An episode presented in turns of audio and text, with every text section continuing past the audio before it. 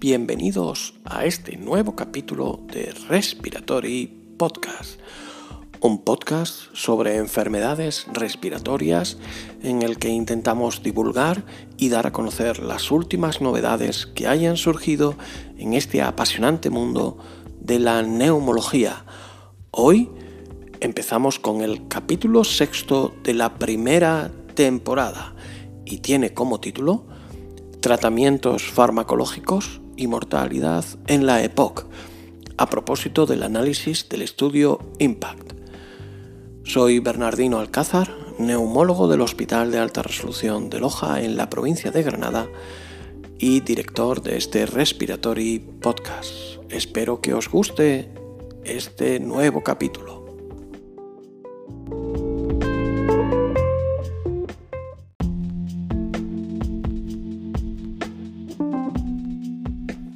Bueno, pues pasando ya a lo que es este nuevo capítulo de este Respiratory Podcast, eh, hoy vamos a hablar sobre la EPOC eh, y sobre todo sobre un análisis muy reciente que ha salido publicado en el Blue Journal, en el American Journal of Respiratory and Critical Care Medicine, acerca del estudio IMPACT. Eh, para aquellos que no estéis tan acostumbrados acerca de lo que es la EPOC, la EPOC o enfermedad pulmonar obstructiva crónica, es una enfermedad súper frecuente entre la población general. Hablamos de una enfermedad que afecta a casi el 10% de la población adulta mayor de 40 años española y es una enfermedad que da muchos problemas de salud. El otro día con Miguel Ángel Martínez García ya hablábamos algo acerca de ello, pero es sobre todo eh, una enfermedad que mata a mucha gente y de hecho ahora mismo es en el año 2020 es ya la tercera causa de muerte a nivel mundial. Eh, con, con esto de la Siendo una enfermedad tan grave y que produce tanta mortalidad, es cierto que determinados eventos, que son lo que conocemos ahora mismo como exacerbaciones, eh, impactan de forma muy importante en la mortalidad. Eh, hasta hace algunos años creíamos que las exacerbaciones importaban, eh, seas cuales fueren las causas o el tipo, pero desde hace algunos años, y creo que tal vez el trabajo de Juanjo Soler, publicado en el eh, hace ya más de una década, demostró que dentro de las exacerbaciones o empeoramientos que tienen estos pacientes, probablemente aquellas que lleven al ingreso hospitalario son las más importantes. Y es algo que ya los neumólogos y los médicos que atienden a pacientes con EPOC eh, tenemos bastante claro. Un paciente con EPOC que presenta una exacerbación, que necesita ingreso hospitalario, es un paciente que realmente está en riesgo de fallecer en los siguientes meses. Bueno, pues claro, teniendo una enfermedad frecuente y que por desgracia causa el fallecimiento de mucha gente, eh, lo primero que se intenta mirar es qué efecto tiene la mortalidad o tendría la, la el tratamiento farmacológico sobre la mortalidad. Y en esta, lo que llevamos de siglo, tal vez hemos visto tres grandes estudios, diría yo, em, enfocados a demostrar un efecto beneficioso de los tratamientos farmacológicos en la mortalidad de pacientes con EPOC. Tenemos primero el estudio TORCH, el estudio TORCH eh, que comparaba corticoide inhalado y un beta agonista de acción prolongada, un LAVA, frente a un corticoide inhalado, frente a un LAVA o frente a placebo en pacientes con EPOC, fue el primero que se diseñó específicamente para mirar si el tratamiento farmacológico tenía algún efecto en la mortalidad. Eh, bueno, es un estudio que salió publicado ya en el New England en el año 2006 y que tuvo realmente un resultado que fue, yo diría, polémico, porque Mm, la P, la significación estadística, eh, fue de 0,054, con lo cual no llegó a obtener significación estadística, aunque parecía que había una señal que podía sugerir que hubiera un impacto en la mortalidad, pero al ser una P no estadísticamente significativa, el estudio se dio por negativo. Posteriormente tuvimos también el estudio Uplift, en el que en este caso se comparaba tiotropio versus placebo. El placebo no era exactamente sin tratamiento, sino que era otros tratamientos. Eh, pudieran ser un córtico inhalado, solo una monoterapia con un lava eh, o lo que fuera. Realmente la mayoría de los pacientes estaban con lava y un corticoide inhalado. Y tiotropio tampoco demostró al menos en el periodo off treatment, que ahora después veremos, en el periodo sin tratamiento demostró un efecto en la mortalidad. A pesar de estas dos decepciones, eh, siguieron los estudios y los estudios continuaron con el estudio Summit. El estudio Summit mm, era un estudio diseñado de una forma distinta, porque no era por un periodo determinado de tiempo, sino que se dedicó a reclutar pacientes y seguirlos hasta que se llegaba a un número determinado de eventos y tampoco encontró diferencias en la mortalidad, en este caso utilizando un lava corticoide inhalado. Eh, tal vez el estudio Summit es un estudio un pelín distinto porque englobaba a pacientes más leves eh, y que básicamente lo que tenían eran o bien una enfermedad cardiovascular establecida o bien eh, factores de riesgo o un alto riesgo cardiovascular. Este estudio también salió negativo y cuando parecía que ningún tratamiento farmacológico en la EPOC iba a tener efecto en eh, la mortalidad, de repente sale el estudio IMPACT. El estudio IMPACT es un estudio que se publica hace ya dos años, en el año 2018, que comparaba una estrategia de triple terapia, LAVA, corticoide inhalado y un anticolinérgico, un LAMA, versus un lava-lama, que sería lo que conocemos como doble broncodilatación, y versus lava corticoide inhalado. Eh, tal vez este estudio tenía varias particularidades. Una de ellas, por ejemplo, es que es la primera vez que en un ensayo clínico enfocado en algún outcome importante, en algún resultado importante, como es la mortalidad o la prevención de exacerbaciones, los tratamientos no había diferencias en el sistema de inhalación ni en la posología con la que se tomaban estos tratamientos. Esto es realmente algo que lo hace único a este, a este estudio.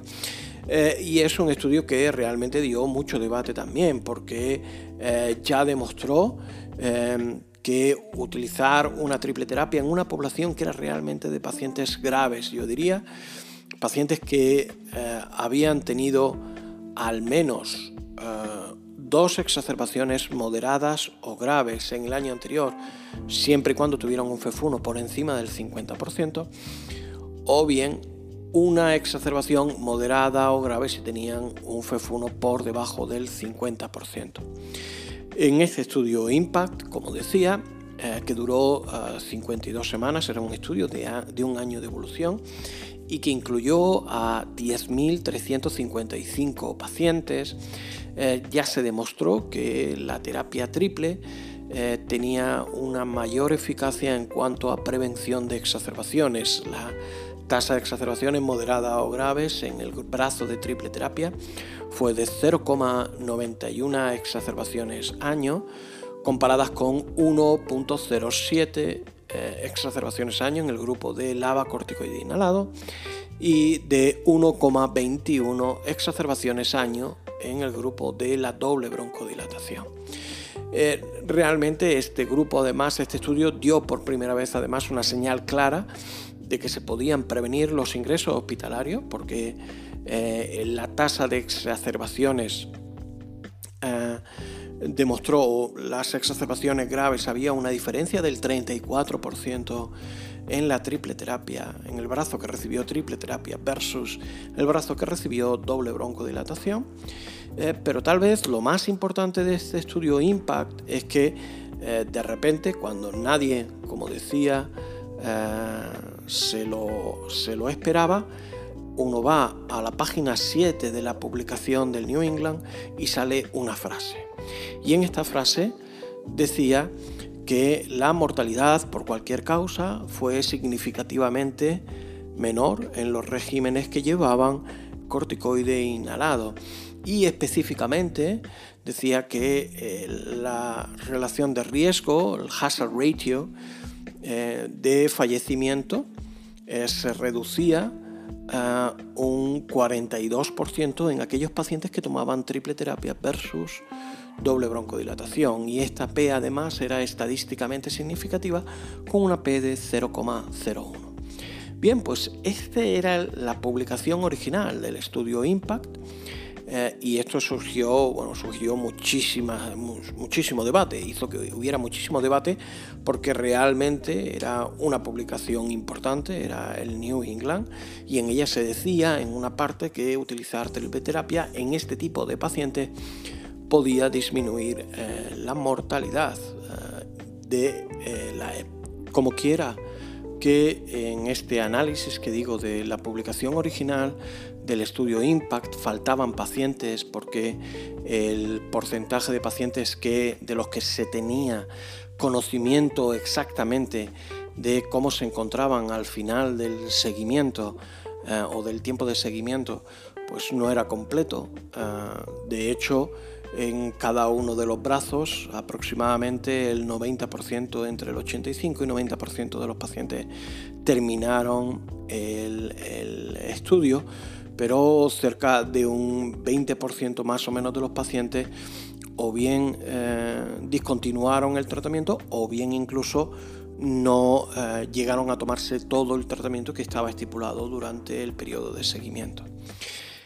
Y en esto, claro, surgía la duda ¿no? de qué pasaba con estos pacientes que se habían perdido durante el estudio. Estos pacientes habían fallecido, no habían fallecido, cuál era la mortalidad de esta gente, eh, si había algún problema que pudiera haber falseado, bueno, no falseado, sino eh, eh, sesgado los resultados que comunicaban en Impact. Bueno, pues después de dos años, por fin, vemos el análisis de mortalidad del estudio Impact. Estaba está ahora publicado eh, por David Lipson, que es el investigador principal del estudio, junto con sus colaboradores, mm, y se ha publicado, como decía, en el American Journal of Respiratory and Critical Care Medicine. Es un análisis en el que, por, eh, de una forma realmente yo diría bastante lógica, eh, los autores consiguen demostrar que tienen, bueno, primero que tienen los datos de casi eh, la totalidad de la población del estudio Impact, de aquellos que se aleatorizaron y que recibieron alguna dosis del medicamento, eh, y incluyen, como digo, el 99,6% de esta población eh, de, por intención de tratar, que eran los 10.355 pacientes que se aleatorizaron inicialmente. Y ellos dicen este, en este análisis que eh, hay una diferencia de mortalidad que ya no es solamente la de la publicación original en el New England, sino que la desarrollan completamente y dicen que hay una reducción eh, de la mortalidad del 28% con una P estadísticamente significativa de la triple terapia frente a la doble broncodilatación. Y realmente yo creo que es uno de los trabajos más importantes de este año, porque es un análisis de, por primera vez, un tratamiento farmacológico en la época que demuestra eh, un efecto beneficioso sobre la mortalidad. Y por eso es por lo que creo que es importante esta publicación, por eso creo que es importante que todos vosotros la podáis ver, de hecho la tendréis también en, la, en el capítulo del podcast, podréis ver el enlace para leerlo. Y por ello también pensábamos eh, con quién podríamos hablar para que nos contara exactamente qué, por qué es importante esta, esta publicación. Bueno, pues para ello hemos buscado a un eh, gran amigo de la neumología española, que es ni más ni menos que Antonio Anzueto. Antonio Anzueto es neumólogo del Hospital de Veteranos de San Antonio en Texas eh, fue investigador del estudio Impact y es uno de los grandes referentes de la neumología mundial en el campo de la época. Antonio además es muy querido en España, es una persona que realmente ha hecho mucho por la neumología española. De hecho, hace tres años se le otorgó o se le dio el privilegio de dar la conferencia magistral Manuel Tapia, que todos los años se hace durante el Congreso de la SEPAR Mm, y que es como el reconocimiento realmente de la sociedad española, de la SEPAR, a la labor eh, investigadora de un, de un personaje o una personalidad, mejor dicho, dentro de la neumología. Bueno, pues con Antonio estuvimos hablando sobre todo este estudio Impact, eh, el análisis de mortalidad y creo que sus reflexiones son muy acertadas, espero que os gusten y ahora después volvemos a oírnos mientras que eh, termináis de oír la entrevista con Antonio. Un saludo a todos.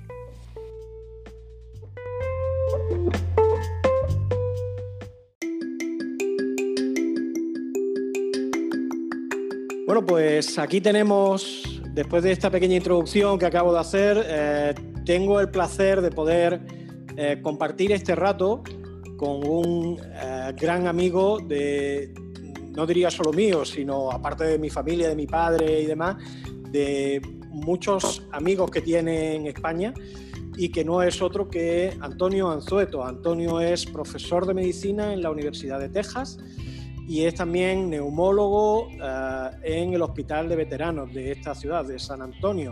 Y Antonio, me gustaría lo primero darte las gracias pues, por estar en mitad de tu jornada laboral, pues grabando aquí un poco estos comentarios sobre, eh, sobre el análisis de supervivencia del estudio Impact. Antonio, muchísimas gracias y, y saludos. A ti, Bernardino, muchas gracias, muchos saludos a todos los grandes amigos, tu familia de España y a todos los grandes amigos que he hecho por estos últimos años. Eh, me siento muy cercano a España y a todos ustedes. Sí, sí, Antonio, además, para aquellos que no lo sepan, hace cuánto fue, hace dos años fue, Antonio, cuando leíste la, la conferencia Manuel Tapia del Congreso Nacional de la SEPAR, fue hace dos, hace tres años, ya no me acuerdo. No, hace tres años, no hace diez. Hace tres años. hace tres años. Muy bien. 2007. Bueno, pues Antonio, em, queremos o vamos a hablar en este rato sobre la supervivencia de los pacientes con EPOC tratados con triple terapia versus lava, corticoide y versus eh, doble broncodilatación por el análisis de mortalidad por todas las causas del estudio IMPACT. Y tal vez la primera pregunta para aquellos que no conozcan un poco o que conozcan poco el mundo sobre la EPOC sería qué evidencias teníamos previas a la publicación de este análisis acerca del impacto del tratamiento farmacológico en la mortalidad de pacientes con EPOC. Pues Bernardino, eh, primero lo que teníamos era evidencia de oxígeno. Oxígeno en pacientes con hipoxemia en los años 60 y 70. Hubieron varios estudios que demostraron que podían aumentar la sobrevida a estos pacientes. Posteriormente, desde el punto de vista farmacoterapia, serie de estudios en el cual incluía esteroides y eh, y la hipótesis era si la incluir un broncodilatador y un estudio esteroide inhalado puede reducir mortalidad.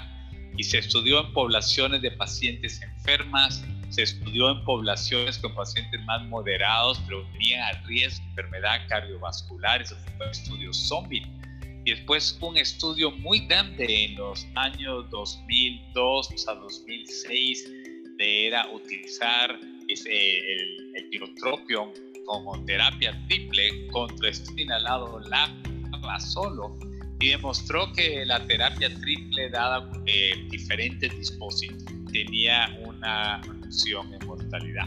De ahí que ha sido siempre la duda ¿Qué más pueden los broncodilatadores hacer eh, para cambiar la historia natural de la enfermedad? Y mortalidad es ciertamente un punto primordial.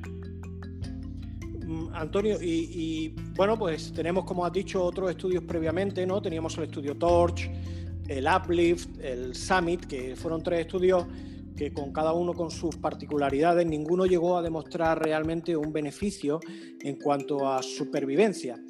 Eh, y en cambio tenemos este estudio Impact, eh, en el que por primera vez se describe eh, una disminución de la mortalidad en aquellos pacientes que estaban recibiendo un tratamiento, en este caso con triple terapia. ¿Qué diferencia la población de este estudio Impact frente a los que teníamos, por ejemplo, la población de pacientes con EPOC que ingresaron tanto en el estudio Torch como en el Uplift o en el Summit? ¿Hay muchas diferencias entre estas poblaciones? Eh, sí, Bernardino, yo, creo que primero hay que poner en contexto el tiempo. El tiempo aquí está jugando un papel muy importante. Cuando Torch, Uplift, estudios, estudios fueron en los años, principios de los años 2000, eh, no entendíamos exactamente cómo utilizar broncohilatadores y están broncohilatadores versión nada, están introduciéndose. Asimismo, eh, la historia previa de exacerbaciones y qué características clínicas tenían esos pacientes también ha variado mucho.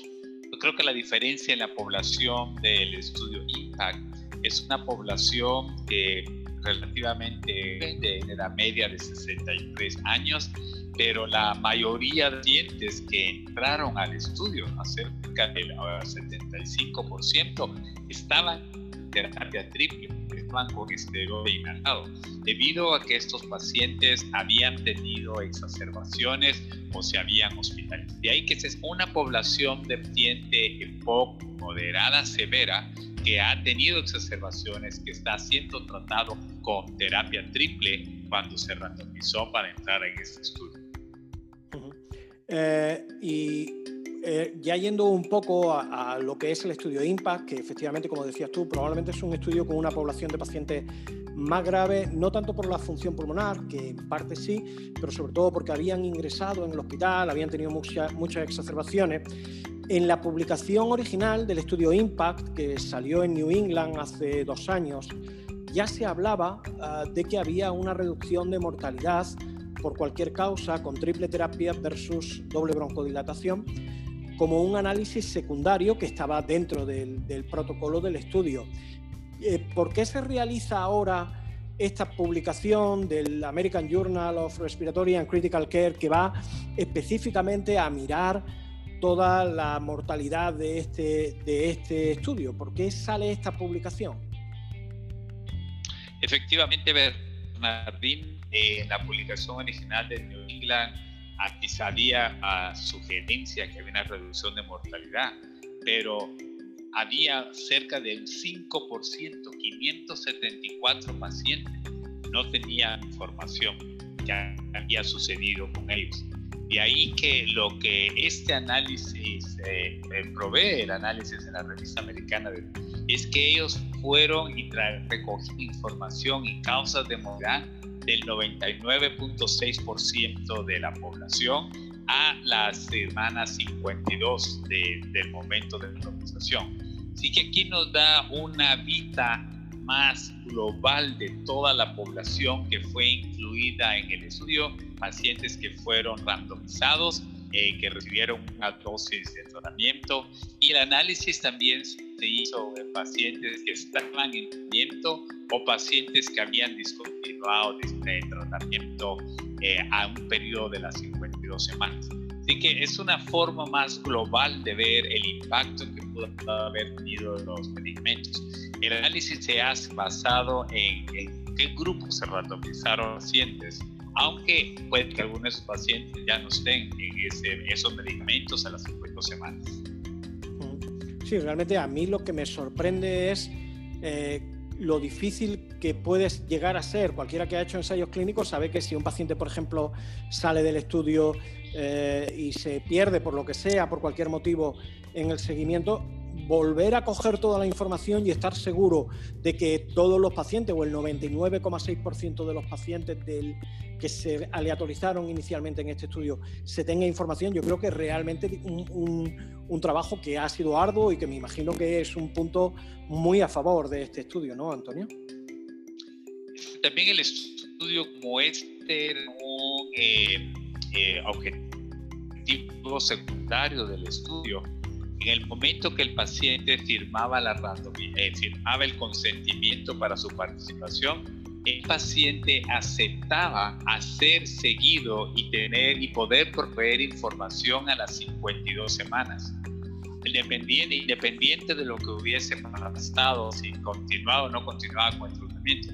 Así que esto permitió el poder conseguir la, información. Se, tenía, se hizo un seguimiento muy estricto en tratar de mantener contacto con los pacientes, saber dónde se les podía localizar al momento de llegar a un año post, eh, de posrandomización.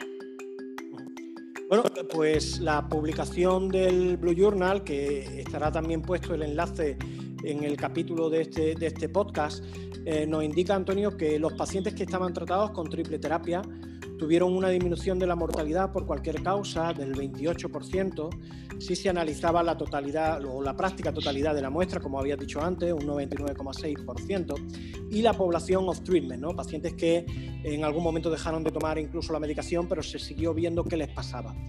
Eh, esta reducción de mortalidad por cualquier causa del 28%, eh, ¿cómo es de importante? Por ejemplo, porque a mí me dicen, hombre, ya es una buena noticia tener un estudio de mortalidad en, en pacientes con EPOC, pero podríamos comparar con otros ejemplos, por ejemplo, en enfermedades cardiovasculares y sobre todo teniendo en cuenta el plazo de tiempo, porque es una reducción de mortalidad en un año nada más de tratamiento, que era lo que duraba el estudio IMPACT, Antonio. ¿Cómo crees que es de importante esta reducción de mortalidad? Yo creo que es muy importante, Martina.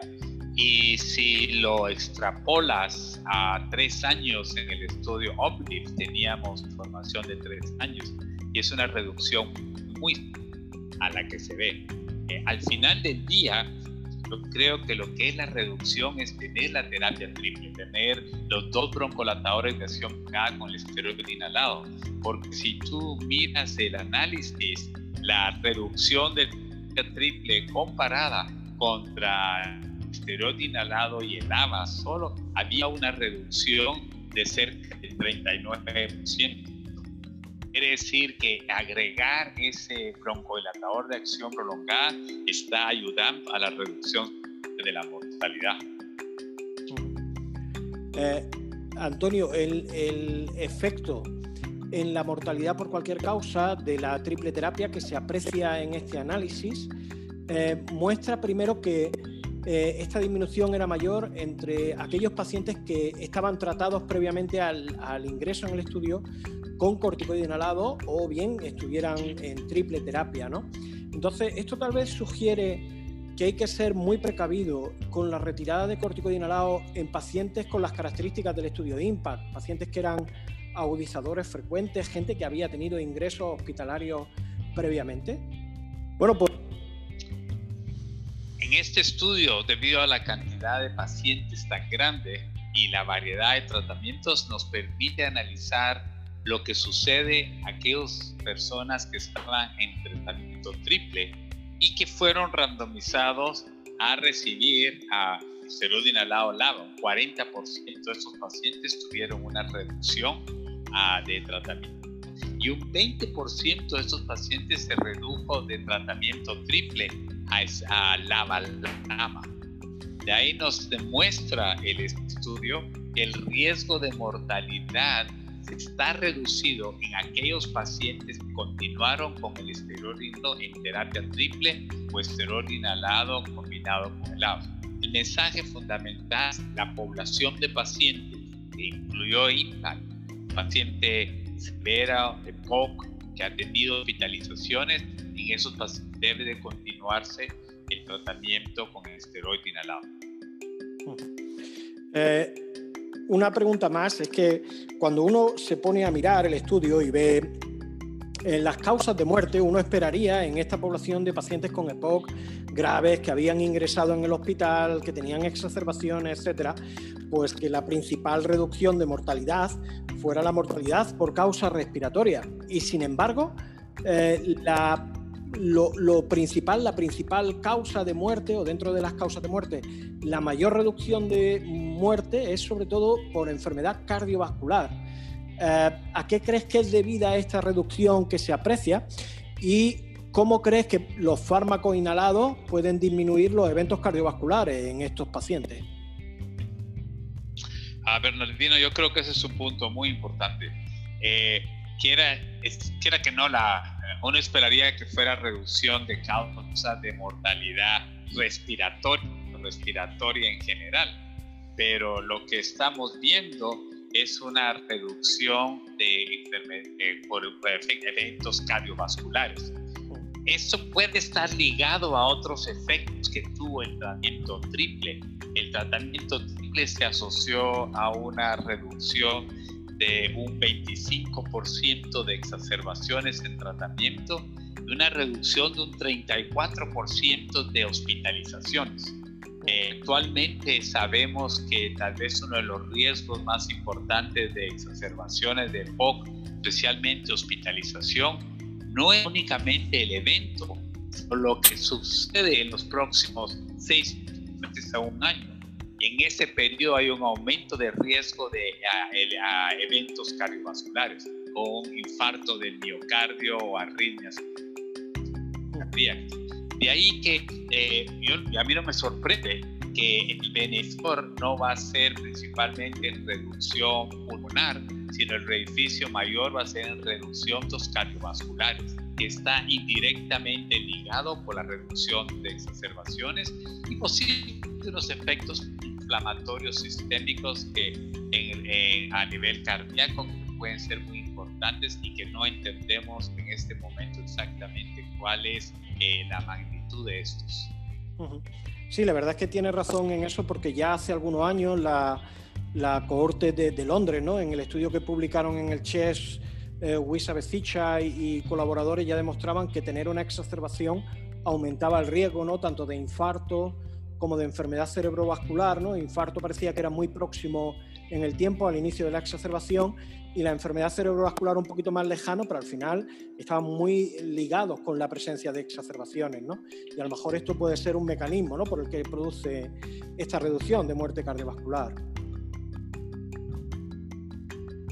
Sí, de acuerdo, 100%. Eh, y en el estudio Torch, cuando el estudio Torch se diseñó, ahí también se vio que era una reducción de eventos cardiovasculares. Entonces, la, eh, el, paso lógico a seguir es estudiemos el impacto de esteroides inhalados en pacientes con riesgo cardiovascular. De ahí fue cuando se hizo el estudio SOMIT. Pero yo creo que el problema fundamental del estudio SOMIT es que habían dos poblaciones de pacientes. Si el paciente era menos de 50 años de edad, perdón, menos de 60 años de edad, tenía que haber tenido un un evento cardiovascular para participar en el estudio y tener poco. Pero si él era más de 60 años de edad, era basado en factores de riesgo, hipertensión, eh, eh, aumento de colesterol, diabetes, etc. Entonces, dos poblaciones muy diferentes. Eh, y la, yo creo que todavía nos vamos a tener que entender mejor cuál va a ser el, el impacto a nivel cardiovascular, si va a ser relacionado a la reducción de exacerbaciones o a efectos antiinflamatorios que pueden estar produciendo a nivel cardiovascular. Ah, bueno, Antonio, como, como en todo en la vida, no hay nada que pueda ser perfecto, ¿no? Y siempre hay eh, aspectos de cualquier estudio que pudieran ser o criticables o que uno echaría de, menos. Eh, ¿Crees que hay algo en este estudio que se ha publicado en el Blue Journal que pudiera ser mejorable? ¿Qué crees tú que le falta, digamos, al estudio? Si hay algo que creas que le, que le falte o que podría haberse puesto también en, esta, eh, en este trabajo. Ah, definitivamente, bueno, de uno de los puntos muy importantes es, ¿es un año suficiente o hay que tener más años? El estudio Torch era más largo, era tres años. Eh, la vas a poder entender debido a que es un proceso muy dinámico lo que está sucediendo en los pacientes. Si ha habido una reducción en exacerbaciones, si ha habido una mejoría en función pulmonar a un año, va esto a impactar la mortalidad a dos o tres años.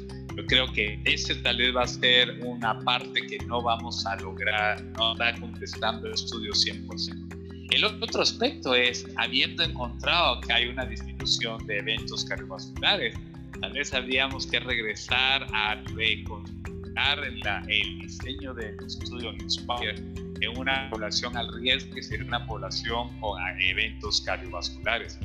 Es población para tratar de encontrar quién es el que más probablemente se beneficie de la terapia con esteroide inhalado, tal vez una, eh, analizar nuevamente una población de alto riesgo cardiovascular y evaluarlos si es en ellos en el cual el beneficio va a estar más magnificado.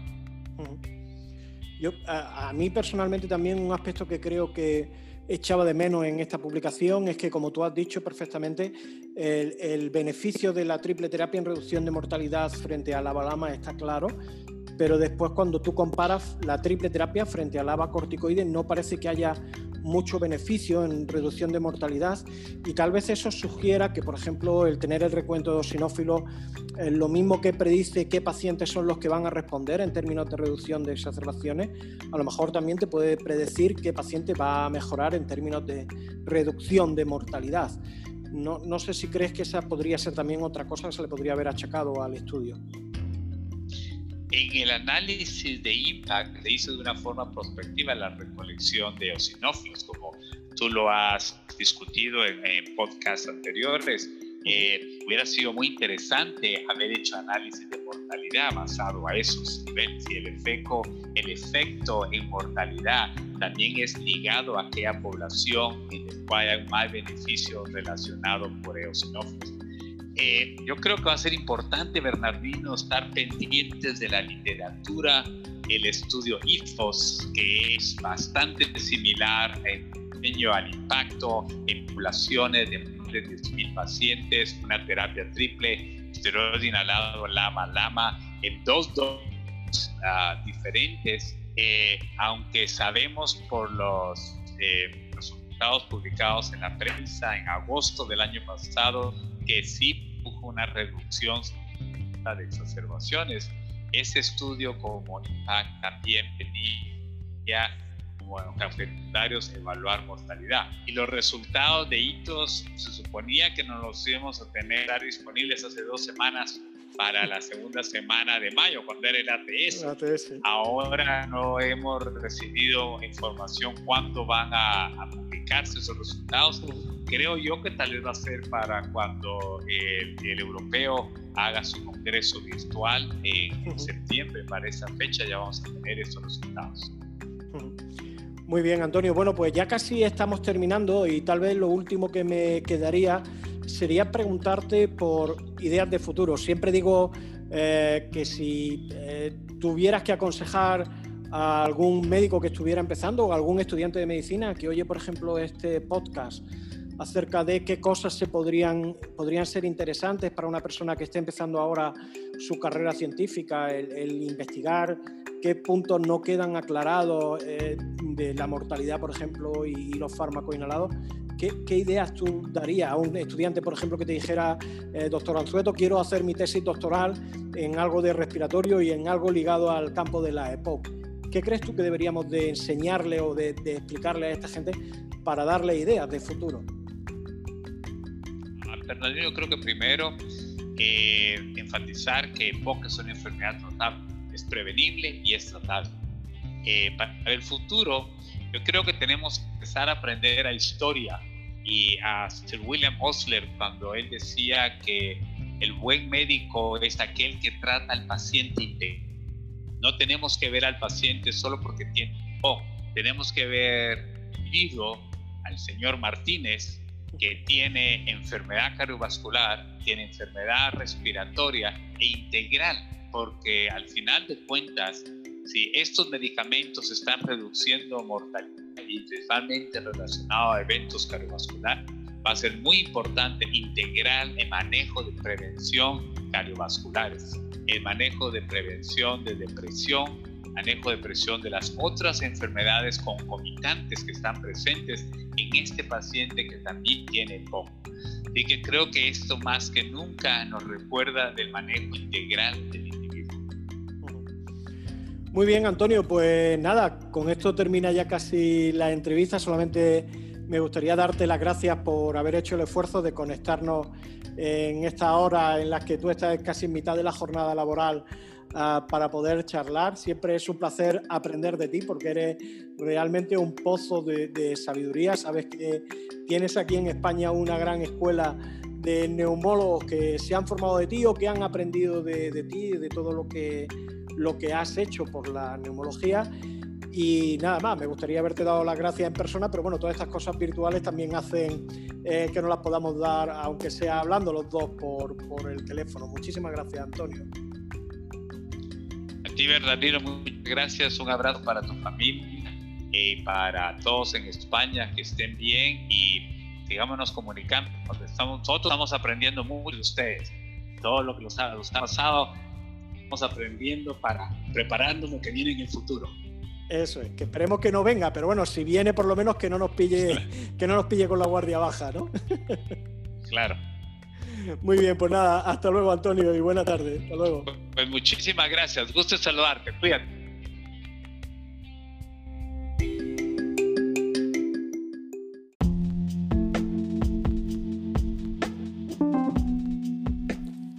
Bueno, pues después de este rato charlando con Antonio Anzueto, que espero que os haya servido, a mí personalmente siempre me parece fantástico oír a Antonio porque tiene mucho sentido común, es el sentido común de alguien que ve pacientes normalmente, que sabe qué cosas hay que hacer, cómo funcionan las cosas, el tratamiento, etc. Yo creo que es una persona realmente con una mentalidad muy clara acerca de eh, la EPOC.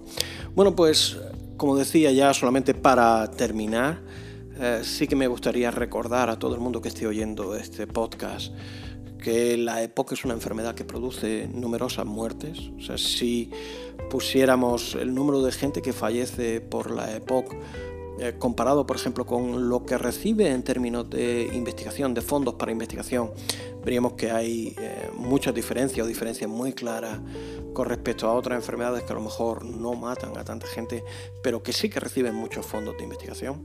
La EPOC realmente es una enfermedad, no diría huérfana, pero sí que no recibe todo lo que, eh, lo que necesitaría para poder avanzarse en ella.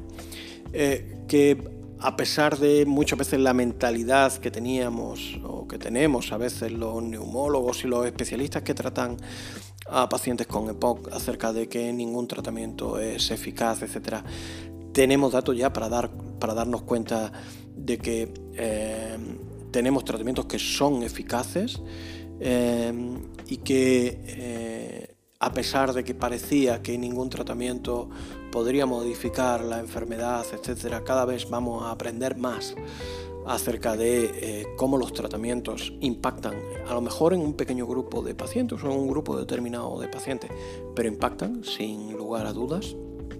Y sobre todo, yo diría que la mayor sorpresa que dio Impact, que fue esta reducción de mortalidad, eh, debería de llevarnos a plantear qué pacientes deberían de ingresar en ensayos clínicos que tuvieran como objetivo ah, disminuir o evidenciar una disminución de la mortalidad.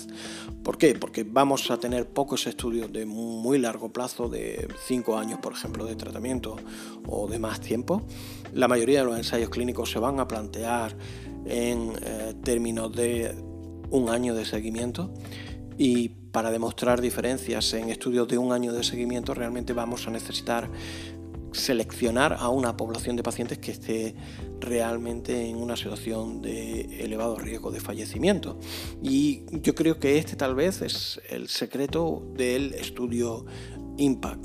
Em, eligieron una población de pacientes con muy alto riesgo, la mayoría habían ingresado en el año anterior por la EPOC, sabiendo que las exacerbaciones, como también decía al principio, son probablemente los eventos que más marcan el riesgo de fallecimiento en estos pacientes y por tanto pues así puede justificarse que de repente un estudio que no estaba diseñado para eso dé unos resultados consistentes en reducción de mortalidad y que deberían de llamar la atención a cualquier clínico que atienda a estos pacientes.